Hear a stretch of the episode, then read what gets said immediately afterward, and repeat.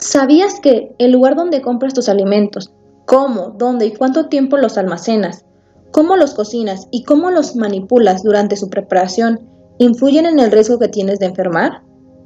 Hola, mi nombre es Angélica Godínez Oviedo, soy miembro del colectivo Etos y el día de hoy les quiero platicar sobre una parte de mi proyecto de doctorado, el cual fue financiado por el Consejo Nacional de Ciencia y Tecnología de México y se centra en evaluar el riesgo de enfermar de salmonelosis por el consumo de alimentos. Esta enfermedad es causada por una de las bacterias más conocidas y que más dolor de intestino nos causa, Salmonella. Si quieren saber más de este patógeno, busquen en el episodio La salmonela, microscópica pero maliciosa. Ahora, centrándonos en el tema de hoy, el riesgo de enfermar va a depender de diversos factores, como el alimento que comamos, la bacteria específica que se encuentra en ese alimento y el huésped, en este caso nosotros. En nuestro caso, nuestro estado de salud influye de manera importante en el riesgo de enfermar. Los niños, los ancianos, las mujeres embarazadas y las personas inmunocomprometidas, es decir, personas que tienen alguna enfermedad o alguna condición que afecta a su sistema inmunológico, tienen una mayor probabilidad de enfermar. Pero, además de nuestro estado de salud, las prácticas de consumo y manipulación de alimentos juegan un rol muy importante. Nuestra cocina es como un campo minado. Si hacemos algo mal, podemos quedar expuestos a microorganismos patógenos, que, como hemos mencionado en otros episodios, son aquellos que nos pueden enfermar. En algunos países de Europa, Norteamérica, Australia y Nueva Zelanda, se ha atribuido que una mala manipulación de la comida en el hogar es responsable de hasta un 87% de los casos.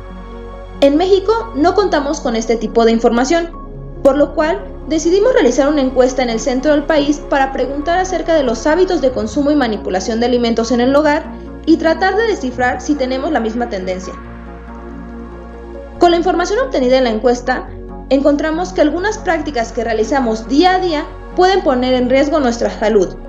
Por ejemplo, la mayoría de las personas almacena sus alimentos en el refrigerador, lo cual puede generar un falso sentimiento de seguridad ya que, de acuerdo a un estudio realizado en Guadalajara, Jalisco, más de la mitad de la población tiene sus refrigeradores a temperaturas inadecuadas, por encima de los 7 grados, incluso por temperaturas mayores de los 12 grados centígrados, lo cual puede promover el desarrollo de bacterias patógenas. Por ejemplo, Salmonella es un microorganismo que no desarrolla temperaturas adecuadas de refrigeración, es decir, alrededor de los 4 grados centígrados. Sin embargo, si los refrigeradores no están regulados de una manera adecuada y se encuentran, como mencionamos anteriormente, alrededor de los 7 o hasta los 12 grados, este patógeno sí puede llegar a crecer, lo que podría convertir a esta en una de las prácticas más amigables para las bacterias. Además de checar la temperatura de nuestro refri, es importante acomodar los alimentos de una manera adecuada ya que si se colocan alimentos crudos como el pollo en estantes superiores a donde se encuentran alimentos listos para el consumo, como puede ser el pollo cocido, frutas o verduras cocinadas, o frutas o verduras crudas pero que se vayan a comer en esta forma, el alimento crudo puede llegar a generar escurrimientos que lleguen a contaminar nuestros alimentos listos para el consumo. La limpieza de estos equipos también es un rival importante contra los microorganismos, sin embargo, nos encontramos que únicamente alrededor del 30% de las personas encuestadas limpian su refri una vez a la semana, mientras que alrededor del 15% lo hacen menos de una vez al mes, lo que pudiera generar acumulación de bacterias. Es importante limpiar nuestros refris al menos una vez a la semana y en caso de que existan escurrimientos, limpiarlo y desinfectarlo inmediatamente. Otra práctica amiga para los patógenos que encontramos es que alrededor de un tercio de la población lava solo una o menos de una vez a la semana el trapo de cocina, aumentando la probabilidad de que estos puedan convertirse en fuente de contaminación. Imagínate que en lugar de limpiar la superficie donde colocas tus alimentos, la estés contaminando por no lavar este trapo. Es importante que los utensilios sean lavados y desinfectados diario. El número de veces que se deben lavar y desinfectar va a depender exactamente para qué lo usamos. Si se limpia algún escurrimiento de algún alimento crudo como carne, es importante lavarlo y desinfectarlo inmediatamente después de utilizarlo. Otro fenómeno muy típico que puede pasar en nuestra cocina mientras preparamos nuestra comida es la contaminación cruzada. Y ustedes se preguntarán, ¿eso qué es? Bueno, la contaminación cruzada se define como la transferencia de agentes contaminantes, en este caso, bacterias patógenas, de un alimento u objeto a otro que no lo está, mediante un intermediario. Ejemplo claro es cuando empleamos los mismos utensilios de cocina para manipular alimentos crudos y cocidos. Es decir, si usamos una tabla para picar pollo crudo o alguna superficie para manipular este pollo crudo y posteriormente utilizamos la misma superficie para cortar algunos vegetales o pollo cocido, si el pollo crudo tenía algún microorganismo patógeno, este se puede transferir a los alimentos que ya están listos para el consumo, incrementando nuestro riesgo de enfermar. En México, alrededor del 15% de las personas usan la misma tabla de picar y cuchillo cuando manipulan dos alimentos diferentes. Sin duda, esta es una de las prácticas más amigables para los microorganismos patógenos, así que tratemos de evitarlas.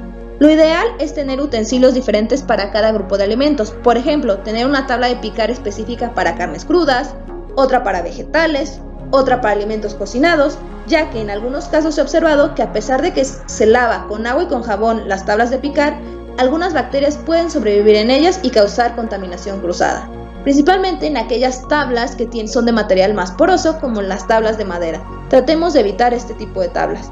Así que como acabamos de escuchar, existen prácticas que pueden ser amigables para los patógenos, como tener nuestro refrigerador a temperaturas inadecuadas por encima de 7 grados, colocar los alimentos crudos encima de los alimentos listos para el consumo y usar los mismos utensilios para manipular alimentos crudos y cocinados.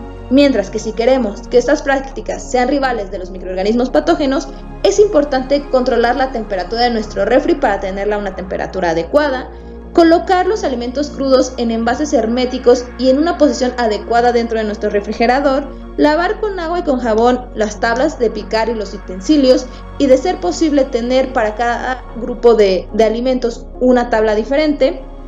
Estas prácticas nos van a ayudar a reducir el riesgo, así que recuerda cuando estés cocinando en tu cocina que cada detalle, por simple que parezca, puede incrementar o reducir el riesgo que tienes de enfermar.